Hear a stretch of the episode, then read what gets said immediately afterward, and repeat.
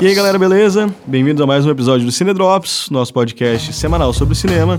A gente está aqui essa semana para falar sobre o novo filme do diretor John Favreau, Mowgli, o Menino Lobo. Eu tô aqui com Maurício Fonteles, eu sou pesquisador de cinema e na minha pesquisa de doutorado eu tenho pesquisado pós-produção.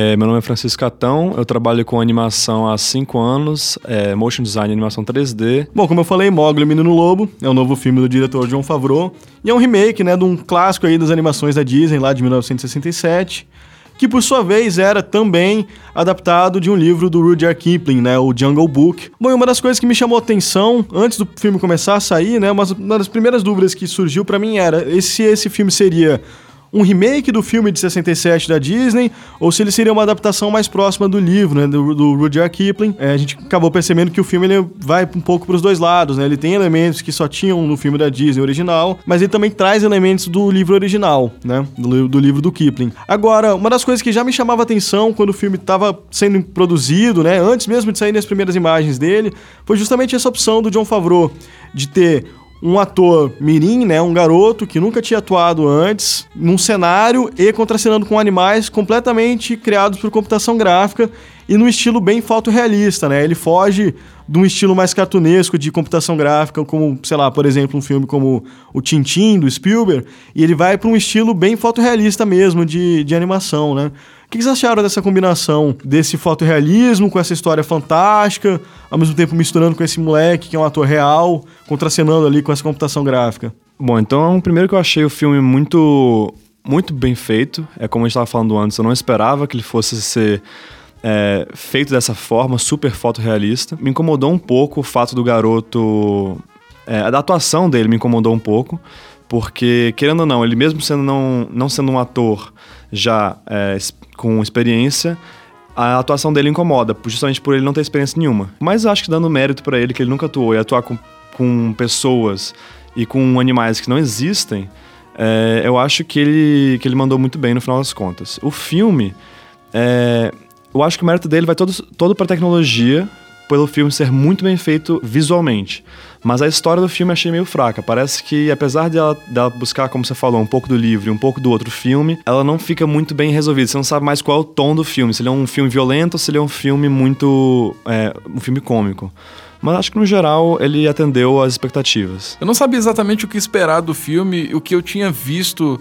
Eu tinha ouvido falar sobre a produção dele há um tempo atrás, mas não tinha me aproximado e nem buscado muito sobre isso. Duas semanas atrás eu tinha visto o trailer e tinha me incomodado porque eu vi o trailer dublado, né, em português, e me incomodei mais ainda com como foi a dublagem do menino, assim, que ele tenta potencializar essa não atuação dele. Ele faz um menino estranho. Acho que até é curioso, talvez depois rever esse filme dublado para ver como é que ele vai funcionar. Mas ele foi um filme que me encheu os olhos desde os primeiros planos. De fato, a representação fotorrealista dele, ele chegou num nível que eu não me recordo de ter visto antes. Até fiquei curioso para tentar entender como é que eles tinham realizado isso, né? Quem eram as empresas? Estão buscando um pouco ontem, ontem na internet. Descobri que era, é uma parceria entre a MPC, né? Motion Pictures Company, e a Weta Digital que é super famosa aí pelo King Kong, Senhor dos Anéis, Hobbit. Eu acho que ele é um filme que prima pela técnica e que tem uma história que é um clássico, né, de fato. Eu não tenho uma aproximação direta com a versão original da Disney de 1967. Eu devo ter assistido quando era pequeno, mas não é um filme que não está no meu imaginário infantil. Né? Então eu fiquei até com vontade de, de rever para tentar fazer algumas relações um pouco mais amadurecidas. Mas é, eles têm um bom resultado. É um filme que tem problemas pelo tom do filme, né? Que ele tem momentos onde ele é super sombrio e momentos cômicos infantilizados, né? Eu fico tentando entender, né, qual é de fato o público alvo desse filme, porque ele é um filme que eu tenho momentos de densidade que me me tocam, né? E tem momentos que eu seria o que eu mostraria pro meu filho, mas eu não mostraria o filme inteiro pro meu filho de dois anos e meio, por exemplo. Eu recortaria trechos para mostrar para ele. Eu acho que ele não, não aguentaria o filme inteiro pelos vários momentos que você constrói ali. Parece que eles estão tentando trazer, na verdade isso já vem há algum tempo, essa onda de histórias é, comuns, é, comuns não, mas histórias de fantasia, Cinderela, é, Branca de Neve, estão tentando trazer isso para um viés mais sombrio. O Jungle Book, como eu falei, a Cinderela já foi um que foi feito e foi super é, sombrio aí, a Bela Adormecida, que não é a Bela Adormecida, é a Malévola. Então parece que estão tentando trazer essas histórias de criança para adultos. E aí acabam é, fazendo filmes mais sombrios. Mas o que eu vejo problema no tom também é justamente por serem animais que falam. Porque animais que falam não tem um histórico de filmes para adultos, tem um histórico de filme para criança.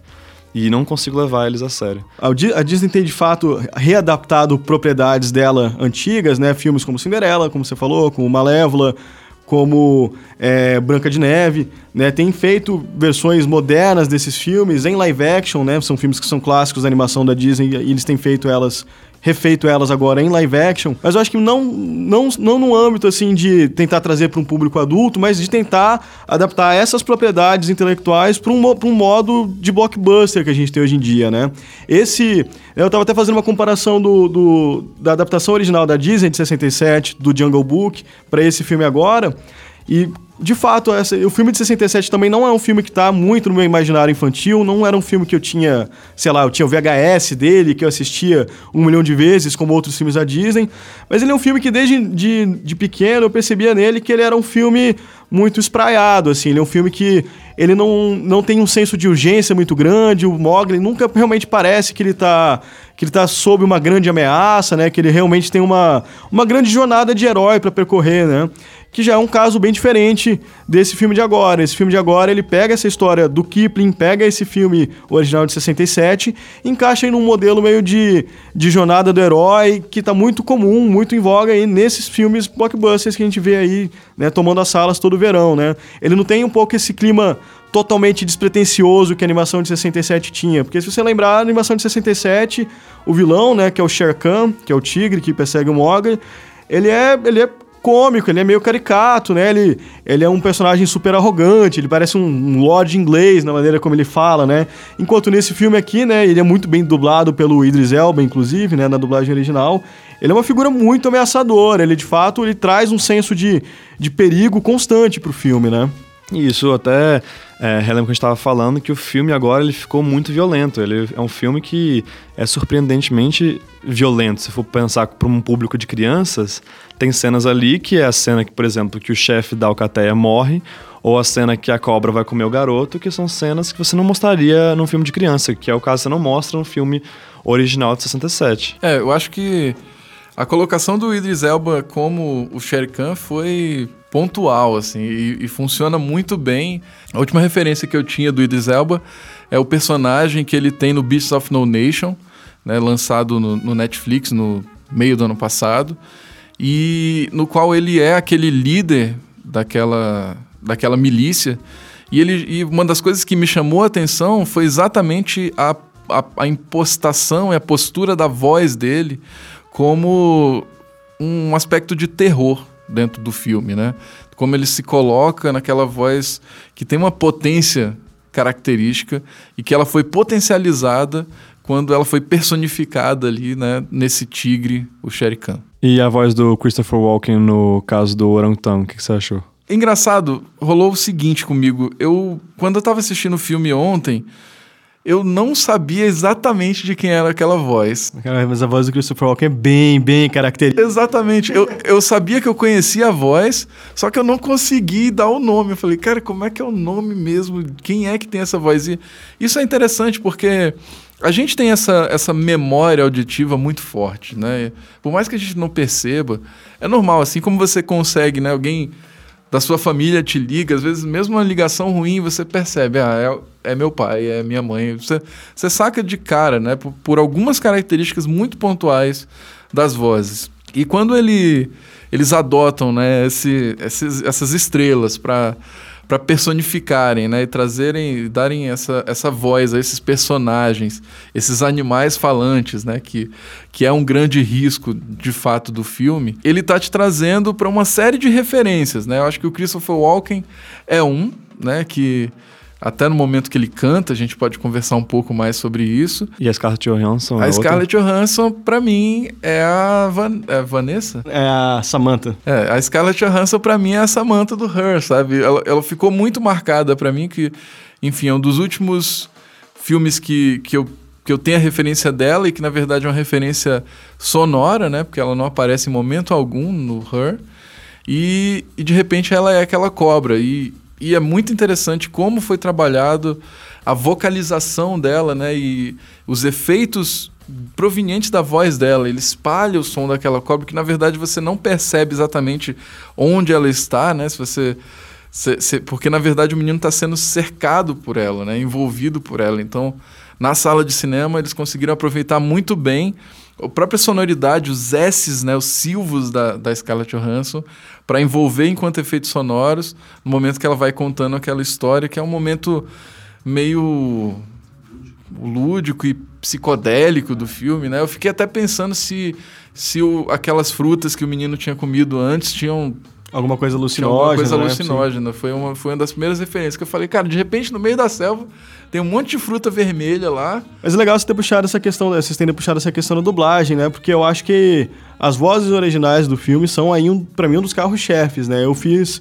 questão de ver esse filme é, no original, apesar de serem sessões mais difíceis de se achar, em horários mais inconvenientes, mas o, o, elenco que dubla os animais, ele para mim era um grande atrativo, né? Você tem o Bill Murray como Balu, você tem o Ben Kingsley fazendo Baguera, Christopher Walken fazendo o orangotango Louie, você tem o Idris Elba fazendo o Sher Khan, né? Então, eu acho que é um trabalho de dublagem muito primoroso, de fato. Eu acho que todos os atores que estão dublando os animais ali estão muito bem em seus papéis, né? É, enquanto, mas enquanto o trabalho de dublagem tá bom, o trabalho de lip sync algumas horas deixar a desejar. Eles tiveram esse, essa preocupação em não mostrar muito a boca dos animais, justamente para não ter esse trabalho gigantesco de lip sync. Você tava falando do Baguera antes. É, pois é, não, o, é, é assim, é perceptível a decupagem do filme, ela evita ter closes dos animais, né? Eu acho que pra, pra gente evitar muito esse estranhamento que causa, né? Um animal falando com uma voz de pessoa. Então a decupagem do filme evita mostrar os animais de perto,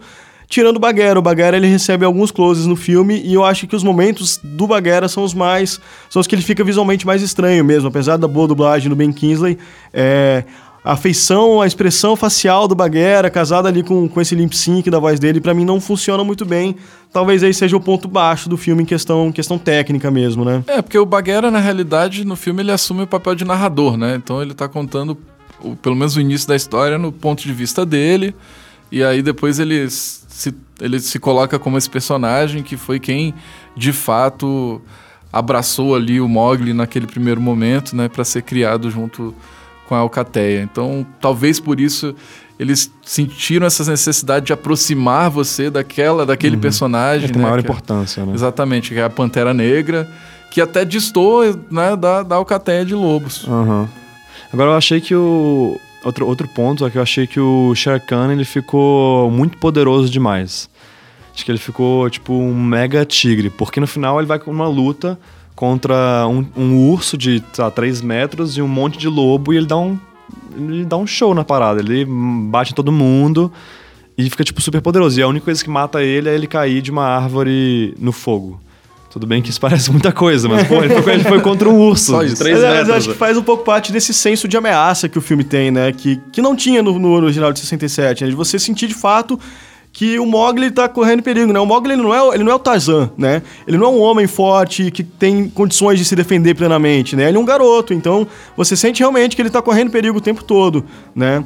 Ao contrário, de novo, do filme de 67, que é um filme que é muito mais tranquilo nesse sentido, né? Esse senso de ameaça ele não é tão, tão intenso quanto nesse filme de agora.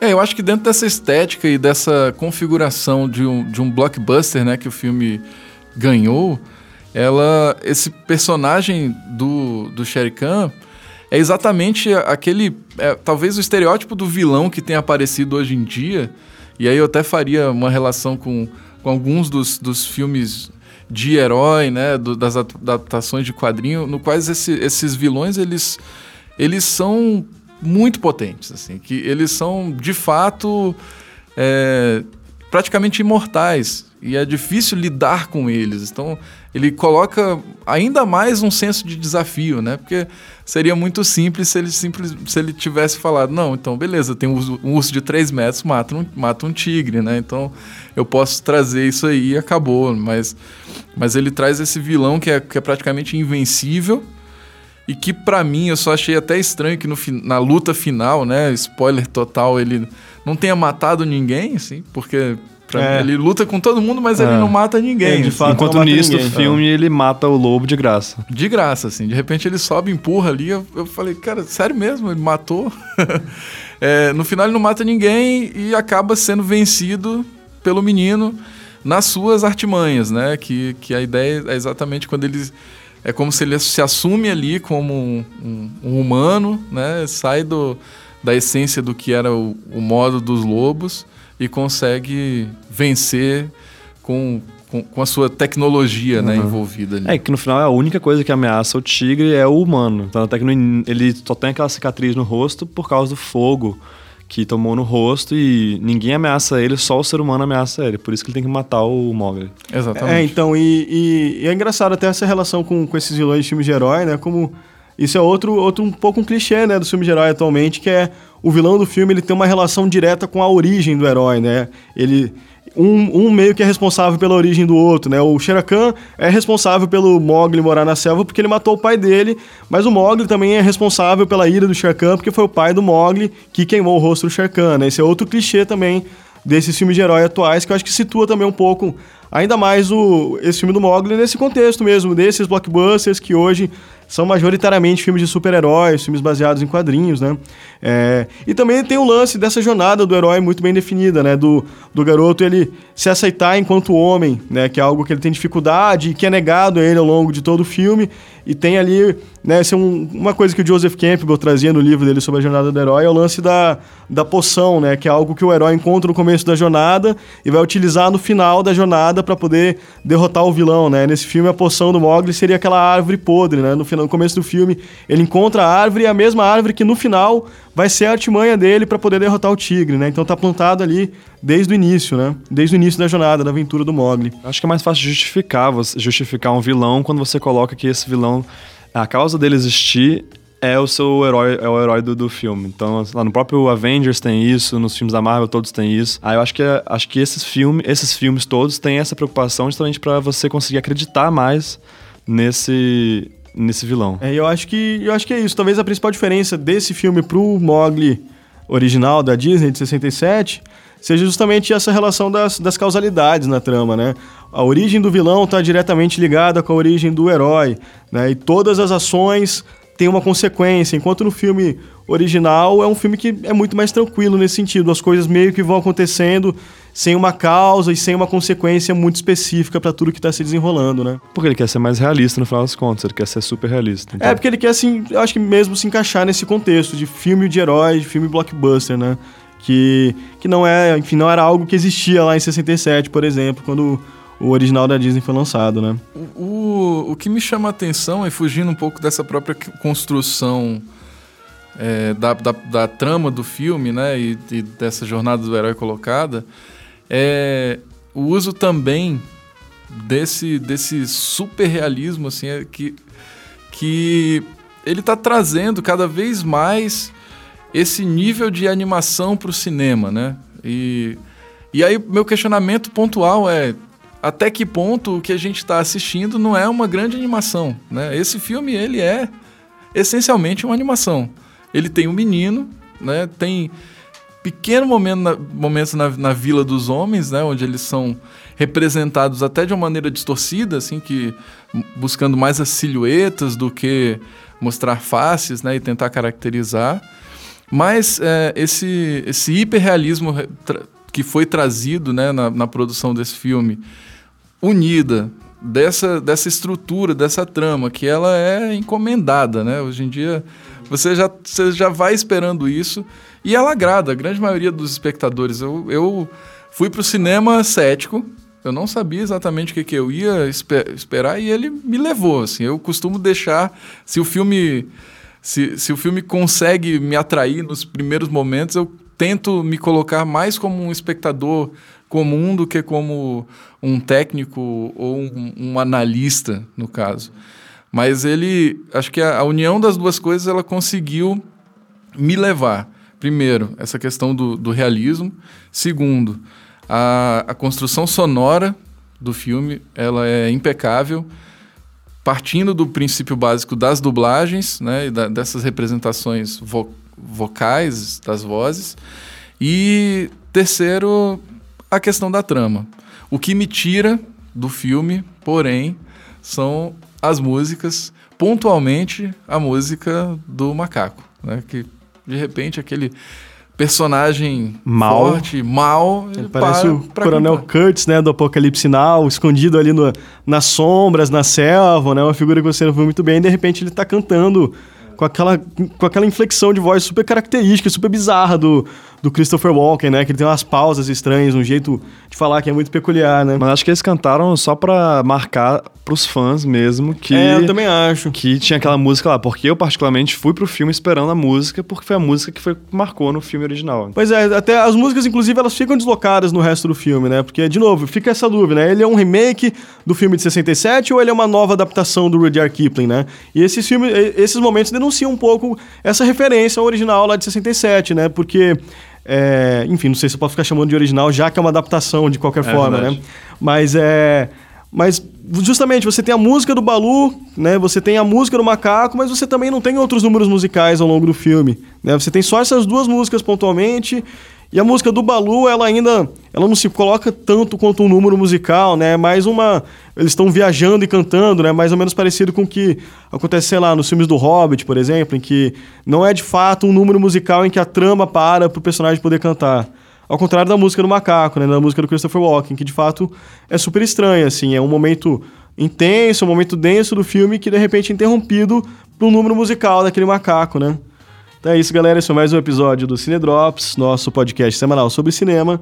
Essa semana que a gente falou sobre o filme Mogli, o Menino Lobo, filme do diretor John Favreau. Nosso programa sempre é gravado aqui no estúdio FM2 Áudio em Brasília. Eu estive aqui com Maurício Fontelli. Se eu puder deixar uma recomendação e você tiver interesse de assistir esse filme, assista, assista no cinema e assista legendado. Em 3D. Em 3D.